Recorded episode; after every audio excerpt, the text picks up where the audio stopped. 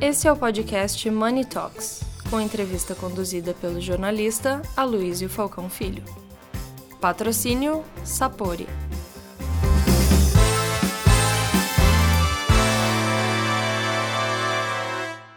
Olá a todos, bem-vindos a mais um episódio de Money Reports Money Talks. Hoje eu converso com uma das lendas do mercado brasileiro, um dos maiores executivos que nós temos aqui no Brasil, Manuel Horácio, meu caro. É Prazer, obrigado pela lenda. Manuel Horácio está lançando, melhor, acaba de lançar o livro O Equilibrista. É, uma, é um compêndio da história da vida dele e algumas memórias também do tempo que ele foi executivo de grandes empresas, como, por exemplo, o Sharp, Fator e também a Telemar, Telemar. que eu Vale. acho que vale, Vale também, do né? Doce.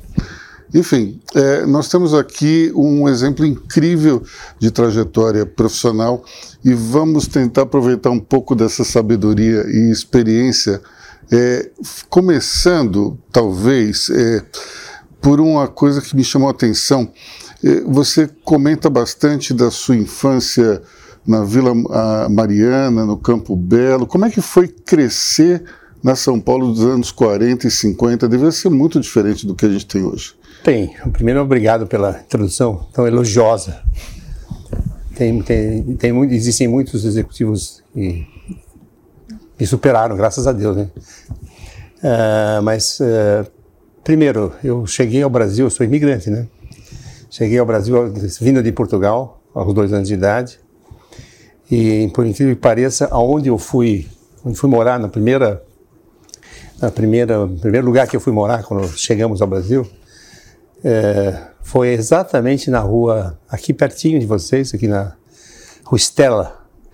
Meu o tio, um tio da, da minha mãe tinha uma chácara de flores, de plantas, que vinha até onde hoje é a, hoje é a 23 de maio.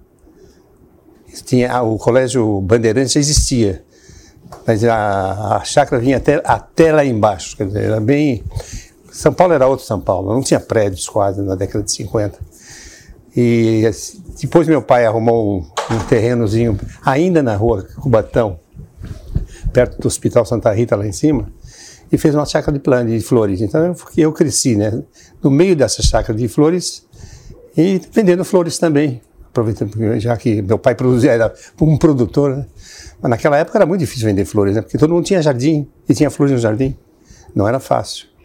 É, seu pai, como imigrante, você, se eu me engano, nasceu 45 dias antes do final da Segunda Guerra, né? Sim. É, seu pai trouxe, digamos, alguma cultura é, dessa fase aí da Segunda Guerra, foi muito traumática para a Europa? A cultura realmente da economia, né? Porque viviam numa penúria danada em Portugal nessa nessa na- na- nessa da- década, da década de 40, né? Então meu pai, como foi sempre um agricultor pequeno, tinha pequena pequeno os lotes ainda de herança de, mas é coisa muito pequena realmente. Em Portugal quando se vai ver um vinhedozinho, um vinhedozinho pequenininho, e tudo eles plantavam para subsistência e faziam o vinho realmente mais para o seu próprio uso. Né?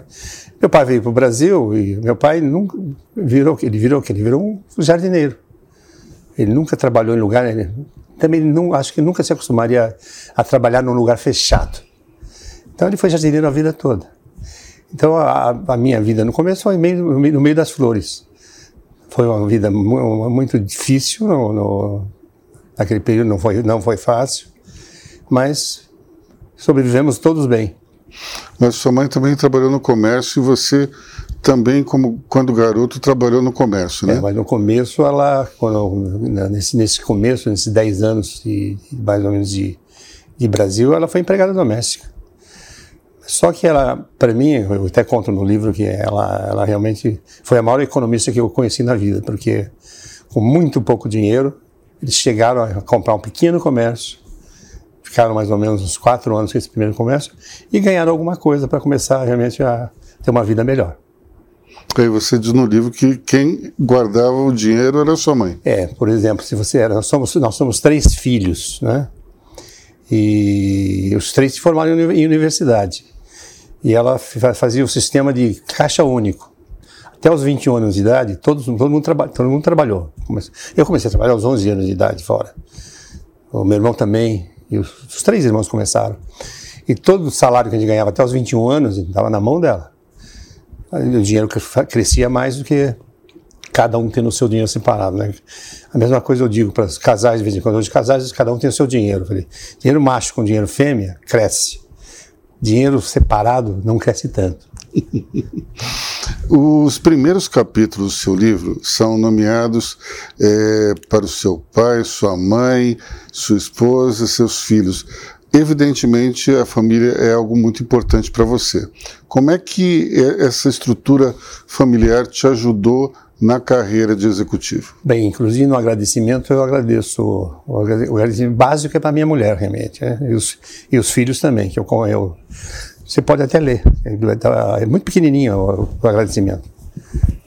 Que é exatamente a síntese de, desse suporte que me deram na, na outra folha.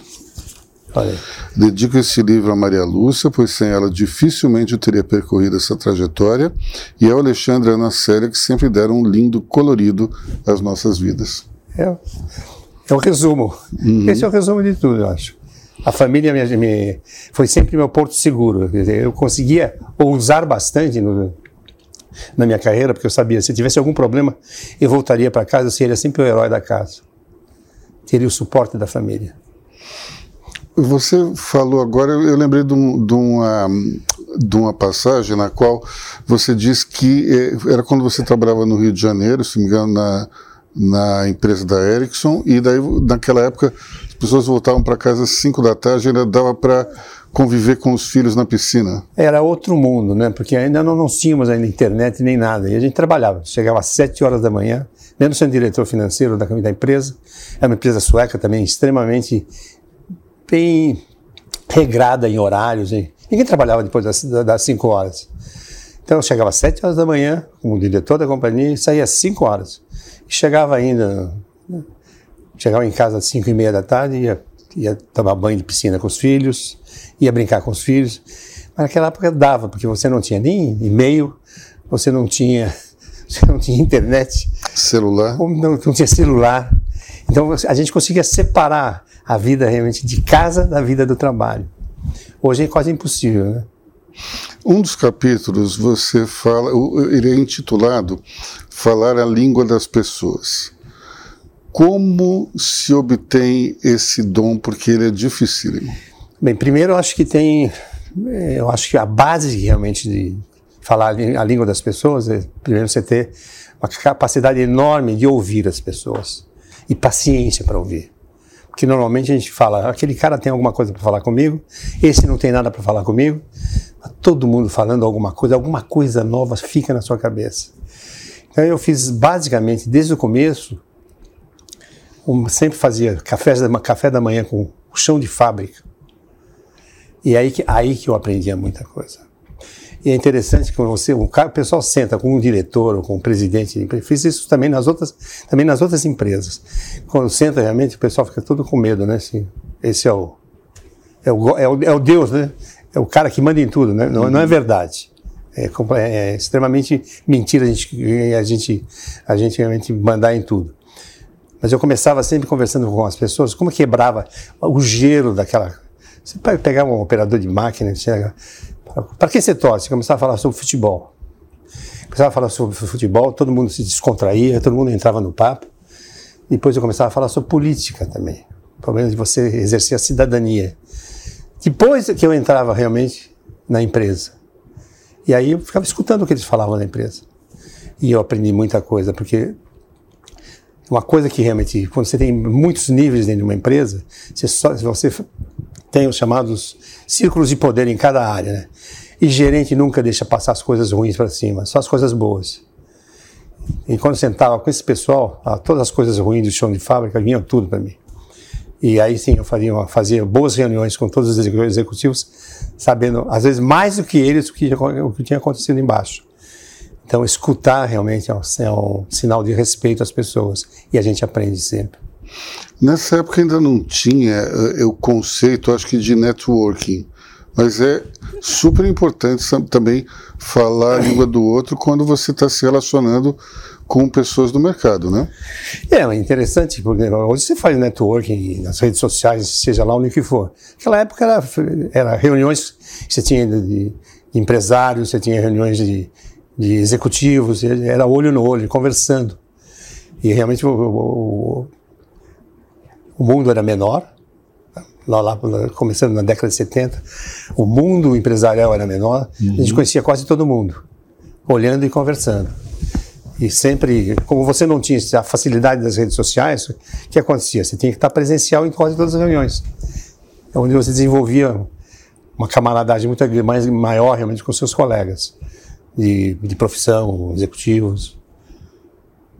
Dentro desse, dessas grandes empresas que você trabalhou, qual foi o teu maior desafio profissional? Foi na FICAP, na Fator, Vale ou Telemar? Depende, acho que tudo foi relativo. Né? Eu comecei na, na, na, na, na FICAP, que era uma empresa do grupo Ericsson, eu vim já da Ericsson do Brasil, fui para lá como, como, como, como, diretor financeiro. Você tem, eu tinha 26 anos. Então, o grau de dificuldade, você está aprendendo é quase, é quase do mesmo tamanho em cada área, cada vez que você sobe na, na, na organização. Então, eu me lembro, por exemplo, a primeira vez, depois de que estava três, quatro meses na, na, na empresa, tinha falta de caixa para pagar folha de pagamentos. Quer dizer, eu fiquei três dias sem dormir, né? Depois eu comecei a conversar com os bancos e, e consegui dinheiro. Segunda vez que eu não tinha dinheiro, já dormi, não dormi duas noites já sabia que possivelmente ia arrumar um, um caminho. Na quarta vez, eu já tirava de letra. Então, é um aprendizado pouco a pouco, entendeu? Agora, se você pensar como um desafio global, o maior desafio foi o Telemar aí, né? Porque eram 16 estados, 16 empresas. E juntar essas 16 empresas foi um. E eram empresas do governo. E não é que elas eram subsidiárias da Telebrás. E você falava, não, então todo mundo está ligado à Telebrás tecnicamente eram subsidiárias da Telebrás, mas cada governo de estado comandava, tinha suas diretorias lá dentro. Esse era um problema. E você juntar 16 empresas numa só, deu trabalho. Eu acho que foi o maior desafio que eu tive na vida. Bom, isso que você falou do, da época que era diretor financeiro, me lembra diretamente o título do seu livro, O Equilibrista, porque esse, se não me engano, é o nome do prêmio que o IBEF dá aos seus escolhidos anualmente, não é isso? Isso, eu fui o segundo equilibrista do, do, do país, em 1989. Por isso eu botei o, o, o título aí que foi definido foi o equilibrista. Bom, você falou que tinha 26 anos quando é, passou por essa experiência, começou a experiência de diretor financeiro. E tem uma passagem do seu livro que você relata uma conversa com a sua diretora de RH da Telemark e na época ela só tinha 28 anos. Então, como é que foi essa mentoria para uma jovem executiva que tinha exatamente esse desafio que você estava falando. Conseguir criar uma cultura é, é, para todas essas 16 empresas que se juntaram no só. É, acho que isso foi uma tarefa, é, foi, foi, foi, no final foi gostosa, foi difícil, mas foi gostosa. Quando, quando me apresentaram, não fui eu que admiti, ela já estava na companhia e ela foi admitida ainda pelo Otávio que tinha sido logo no começo da privatização, tinha assumido a presidência. Então eu fui conversar com quem? Eu preciso para fazer a, a mudança na empresa de humor, de tudo, sair de uma estatal para uma empresa privada com, com a etiqueta de eficiência. Tinha, precisava conversar com a diretora de RH. E me assustei quando a vi, porque de 28 anos, muito jovem, né? E até falei para ela assim: se você durar 90 dias comigo, você vai trabalhar bastante comigo. Você precisa durar 90 dias. E ela é extremamente competente. Extremamente competente. E me ajudou a fazer todo o programa de transformação da empresa. E nós pegávamos, às vezes, até. Saímos de uma visão com, um aviãozinho privado e, e íamos a três estados fazer palestras, conversar com todo mundo, todo o nível de gerência, o pessoal de baixo, para mudar a cabeça do pessoal. Eu fazer, eu, falo, eu, digo, eu também falo um pouquinho, ser vendedor de sonhos, né? Dizer, a minha tarefa é a tarefa de todo mundo, dizer, não é minha tarefa só. Se vocês não me ajudarem, eu não faço nada. E ela me ajudou a fazer essa transformação na empresa. e ela é extremamente competente. Essa menina é, é, é uma fera. Era uma fera, hoje deve ser uma fera maior. Agora, a, além dessas 16 unidades que se juntaram, a Telemar tinha uma particularidade que era vários acionistas também, cada um com a cabeça, cada um com estilo. Como é que foi lidar com essa turma? É, essa foi a parte mais complicada da minha vida, né? Você conviver com a estrutura de baixo, com a organização, vender seus sonhos, buscar, tentar motivar as pessoas. Era um trabalho difícil, mas gostoso de fazer, porque as pessoas, todo mundo quer trabalhar numa empresa que tem objetivos altos, que quer ganhar dinheiro. Você faz um sistema realmente de de, de, de, rewarding para os resultados.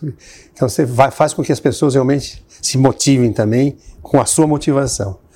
Agora, com os controladores, os controladores têm os planos deles, que às vezes não são os planos do executivo. Né?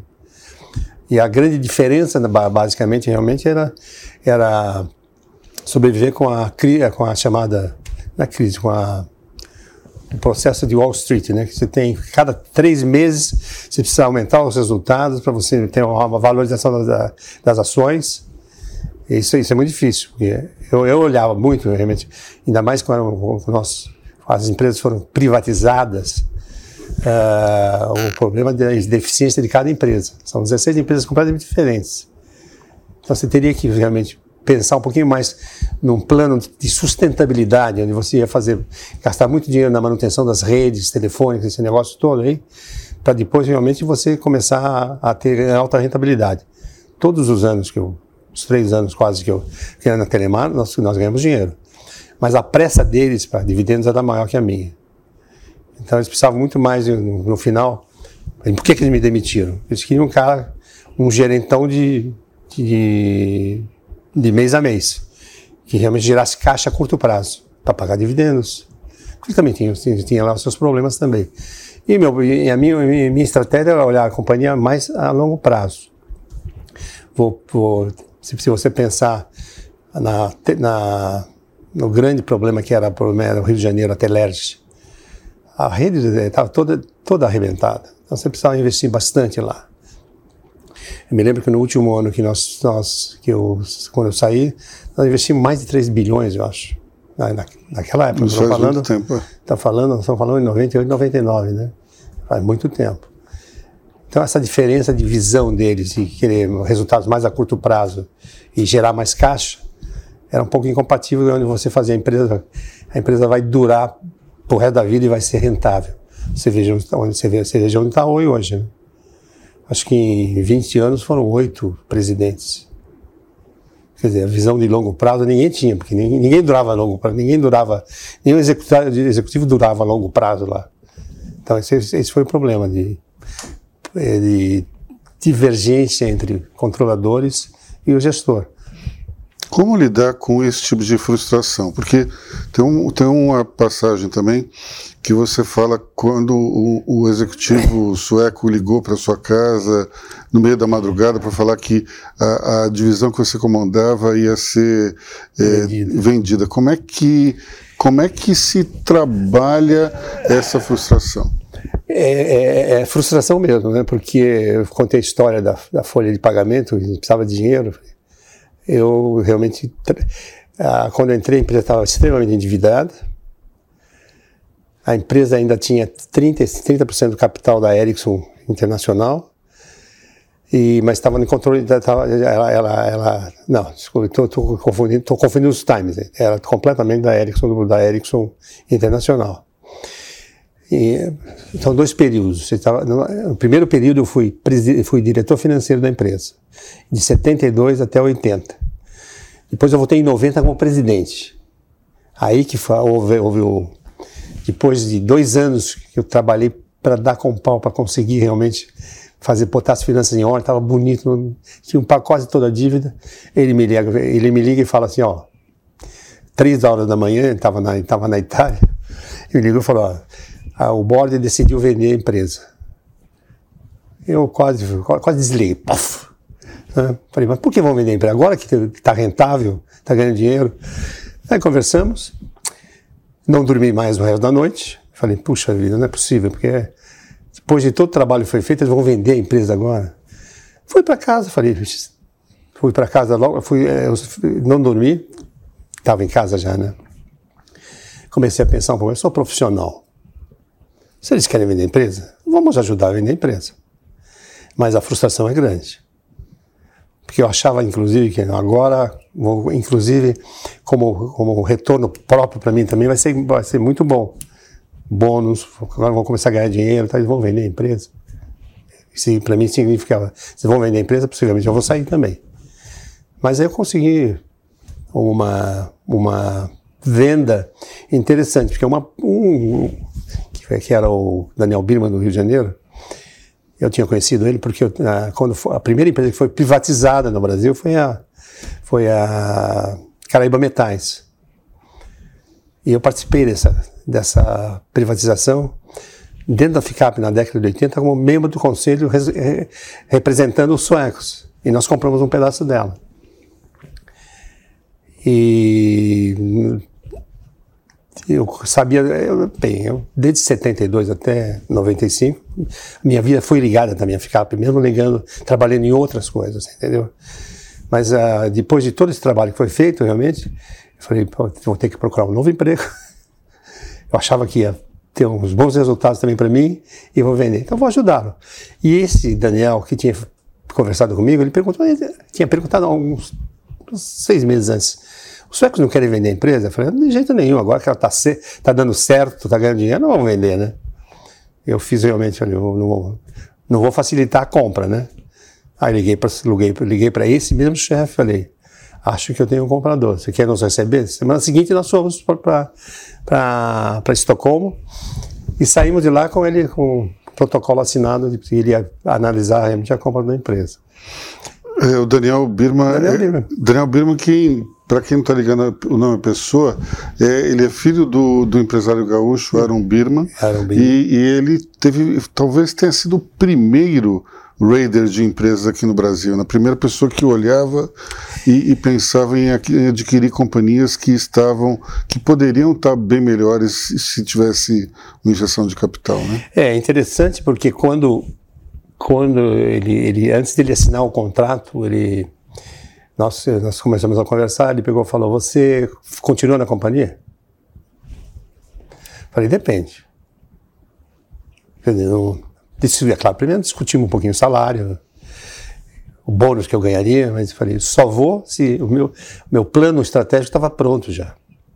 Se a gente conseguir realmente fazer uma, uma fusão de três empresas: a FICAP, a área de cabos da Siemens a área de cabos, da Alcan, que era cabos de, de, de, de energia, de transmissão de energia alumínio, e Alcoa. Se você permitir que eu faça esse, desenvolva esse plano, eu aceito. Falou, mas não tenho dinheiro para botar para comprar, comprar essas outras participações, não. Vamos trocar por ações. Senão você vai diminuir, mas não, e vai, vai, ter, vai ser participa, participando de uma parcela muito maior econômica, realmente. Ele topou. Eu falei, então eu fico. Aí consegui, começamos, eu foi vendida, a empresa foi vendida em 90 e final de 92. Mas foi o, início, início de 93. A primeira que, que nós, nós fizemos a fusão foi com a Siemens Cabos. Demos um pedaço da companhia para eles. Fizemos com a Alcoa, e demos um pedaço para a Alcoa americana. Alcano conseguimos, porque o CAD não ia deixar, porque nós teríamos, teríamos mais de 50% da, de cabos de transmissão de, de alumínio. Mas as três, assim, em dois anos. E a terceira, e a quarta que seria a quarta que a mãe que era, que era, o nome dela, que era a holding que, que comprou a FICAP, eu absorvi a holding.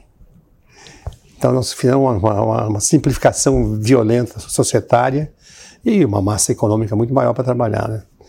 E começamos a ganhar dinheiro. Mas eu tinha falado, em 90, em 90 quando eu entrei, nós tínhamos uma, tínhamos uma fábrica, era, tínhamos uma fábrica em Americana, que tinha sido da Sumitomo, da Phelps Dodge. E quando eu entrei lá, eram 600 empregados, eu tive que demitir 400, com 200. Eu tinha feito uma promessa, eu vou ficar cinco anos nessa empresa. Em cinco anos a gente volta a ser o, que, o tamanho que era. Quando eu entreguei isso, foi exatamente em, em março de 95. Eu falei, agora eu posso sair. Eu saí exatamente no final do quinto ano, no último dia eu saí. Troquei de. Porque também eu, eu coloco realmente também na, na, nas minhas ideias, o que eu acredito na realidade, que você ninguém deveria ficar na cabeça mais de cinco anos. Porque você perde a criatividade, você se acomoda à situação da empresa, você se acomoda às pessoas e é difícil mudar. Você para você fazer modificações né, grandes de qualquer, em qualquer empresa, fazer resgatar a empresa, você precisa, na realidade, de, de muita força e não está imiscuído dentro da organização ainda. Você precisa olhar a organização de, um pouco de longe para ver o que, que você vai fazer. Porque depois de algum tempo você cria amizades, você começa a tender realmente a, a beneficiar mais quem mais você gosta. Então isso atrapalha um pouquinho depois a, a eficiência da empresa. Como é que, com todo esse track record incrível, você nunca foi chamado por um headhunter para um processo de seleção? Eu, eu vou, até, vou, até, contar um pedaço da história interessante. Não, sei, não, me lembro, não, não me lembro se eu contei bem aí. Porque eu nunca, eu nunca saí correndo, eu nunca saí procurando emprego. As, os empregos sempre chegaram a mim. Eu nunca fiz um plano de, de carreira, porque tinha uma hora ou que me mandavam embora, ou que eu achava que estava na hora de sair, né? Tem uma poesia do, do Fernando Sabino que diz o seguinte: que é, o nome, acho que eu não sei também, eu nem me lembro se coloquei no livro, certeza, né? Que de tudo da vida restaram três coisas. Primeiro, que é preciso, é preciso sempre começar. Segundo, que é preciso sempre continuar. Terceiro, que você vai ser interrompido sempre antes de terminar. Então, um novo começar. Quando você às vezes não quer terminar, alguém te, alguém te termina, te interrompe. E aí começa, ele diz que que você deve fazer, se você for interrompido, da queda, você tem que fazer um passo de dança. Você vê uma, uma bailarina, dança, quando ela cai, não, ela se levanta e continua. A música continua. continua, é, continua o início do livro, Encontro Marcado, é, é exatamente isso. É, se diz que da, do medo você tem que fazer uma, tem, você tem que fazer uma, procurar uma escada para subir e olhar o mundo mais de cima, não ficar no chão. Do sonho você tem que fazer uma ponte. Alguma coisa você tem que realizar através dessa ponte, né? Então eu acredito muito nessa essa poesia, acho maravilhosa. Então, eu fui interrompido algumas vezes, eu me interrompi outras vezes, por exemplo, quando eu saí da Vale, eu saí porque eu queria sair, fui para fui Telemar.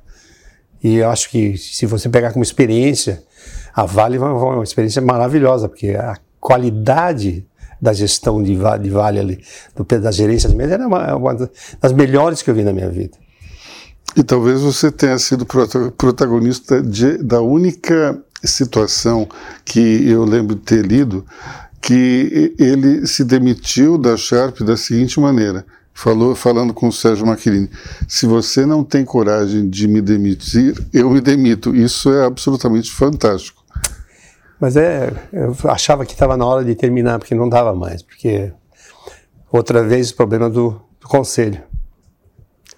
Quer dizer, como você tinha naquela época Uh, naquela época você tinha muito mais, os conselhos eram mais, os participantes eram mais amigos da família, não eram hoje como você tem hoje uh, essa busca profissional de, de, conselheiros. Aí tem os puxa-sacos realmente dos, dos donos que se, que se perpetuam dentro dos conselhos, né? Então eu falei, ah, não dá mais. Então eu cheguei e falei, ó, você quer me mandar embora, você, você não tem não tem coragem, então eu me demito. Naquela época, inclusive, era muito comum o expediente que ter um subordinado ao presidente que estava no conselho, criando uma situação dúbia, né? Era, e porque a, o objetivo dele era ser presidente da Sharp. Então, quando, quando eu fui escolhido, tem uma historinha antes, porque seis, seis, seis, mais ou menos dois anos antes, o, o próprio Maquilinha tinha me procurado, me oferecendo a presidência da companhia. E eu falei um negócio que eu acho que não devia, não devia ter falado. Falei, enquanto você for, for vivo, quem manda na companhia, é, ele era muito charmoso. Quem manda na companhia é você. E paramos a conversa. Infelizmente, ele um morreu. De, depois ele morreu. Aí, me, aí o, o, filho me chamou porque sabia que eu tinha conversado com ele em detrimento realmente da escolha do de, de, de, desse de, de, um executivo do, do executivo que estava lá dentro. E ele falou: Olha, eu, eu não posso fazer nada, você é o presidente, tudo bem, mas eu não vou me reportar a você. E ele estava no conselho, porque ele, o que, o que, que o Sérgio Macrini fez? Fez o, o hedging, né? botou, botou um cara no conselho para me controlar também, para me controlar. Né? Mas no final nós, nós, nós, nós demos certo. Realmente começamos a conversar, falei, você vai me contar o que está acontecendo, pelo menos me conta o que está acontecendo, né? senão eu vou arrumar alguém dentro da sua organização para me contar. Então é melhor que você me conte. E no final nós andamos, nós conseguimos realmente ficar bom, até bem, até que até que ele saiu da empresa. E depois saí eu, né? Saímos os dois. Bom, é, você recentemente recebeu uma notícia que é difícil, que foi é, é de que estava sofrendo o mal de Parkinson. Como é que foi isso e como é que você é, reformulou a sua vida a partir dessa notícia? É, é, no começo você fica é deprimente, você fica deprimido bastante tempo. Você pensa realmente, ó, toda, eu fui sempre esportista, desde, desde garoto realmente. E de repente eu vou perder a mobilidade, você fica. Porque não é só, pega muito mais. Não sei se está percebendo, o que, me, o que mais me, me, me, incomoda é a flexibilidade das cordas vocais. Uhum. Me atrapalha muito. Inclusive, eu sei que o, o, o um grande político, eu gosto muito dele, o Serra, ele está com Parkinson, ele está quase não falando mais. É difícil, fica, fica, é isso que mais me incomoda. Então você fica extremamente deprimido, até que você absorve, fala, o que eu posso fazer?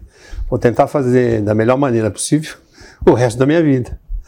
Mas é muito difícil uh, você aceitar que você tem Parkinson. Aí você começa a pensar, né? Porque tem, uns dizem que, que é genético, tem um pouco, um pouco de 10% das, das doenças são tem, é, genético, tem é hereditário. Eu falei, eu nunca vi na minha família. Comecei a procurar e tem dois, tem uma tia com Parkinson e tem um primo com Parkinson do lado do meu pai. Então, é, para mim, é, para mim é, é meio hereditário.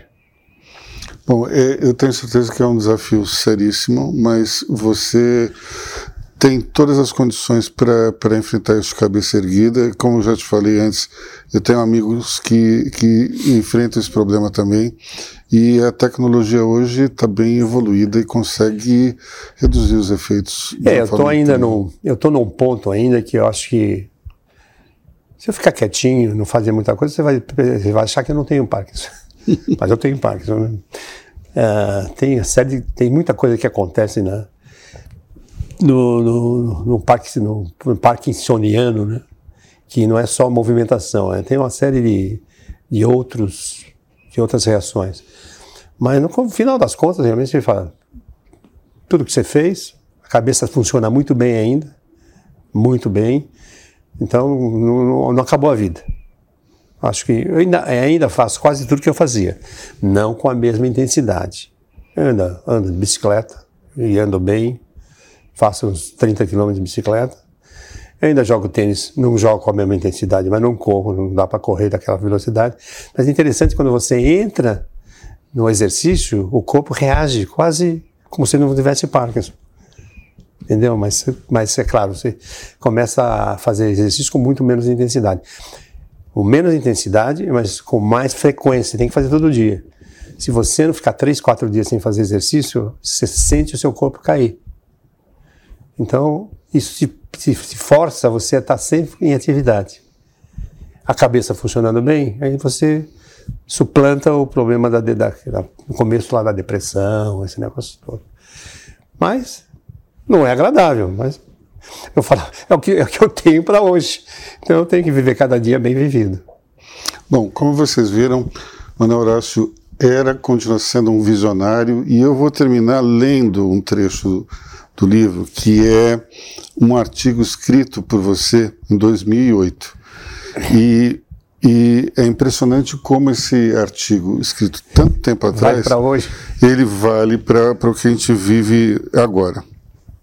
O texto é o seguinte: já está na hora de o Brasil completar algumas tarefas pendentes que há muito tempo vêm sendo prometidas pelos nossos representantes. A lição de casa que precisamos fazer consiste em cinco reformas básicas para pavimentar o caminho que nos levará ao status de país desenvolvido: a política, a do judiciário, a trabalhista e sindical, a reforma do Estado e a tributária. A gente conseguiu algumas Está em vias de fazer uma outra que é mais ou menos, mas aqui está tá escrito o caminho do progresso para o nosso país. Sem isso aqui, a gente não vai, chegar a lugar nenhum. E eu acho que a principal que deveria ser feita é a política, que realmente não vai ser feita. Vai ser muito difícil ser feita. A não ser que seja feita top-down, né? sem talvez. Se criar uma, comissão, uma comissão, seja lá do de notáveis. Do Congresso, de notáveis, mas realmente com autonomia total que não pode, tem que ser votado depois. Pelos próprios políticos vai ser difícil ser feito. Vai ser muito difícil. E se você pegar realmente a relação de todos, eu acho que eu escrevi uns 30, 40 artigos.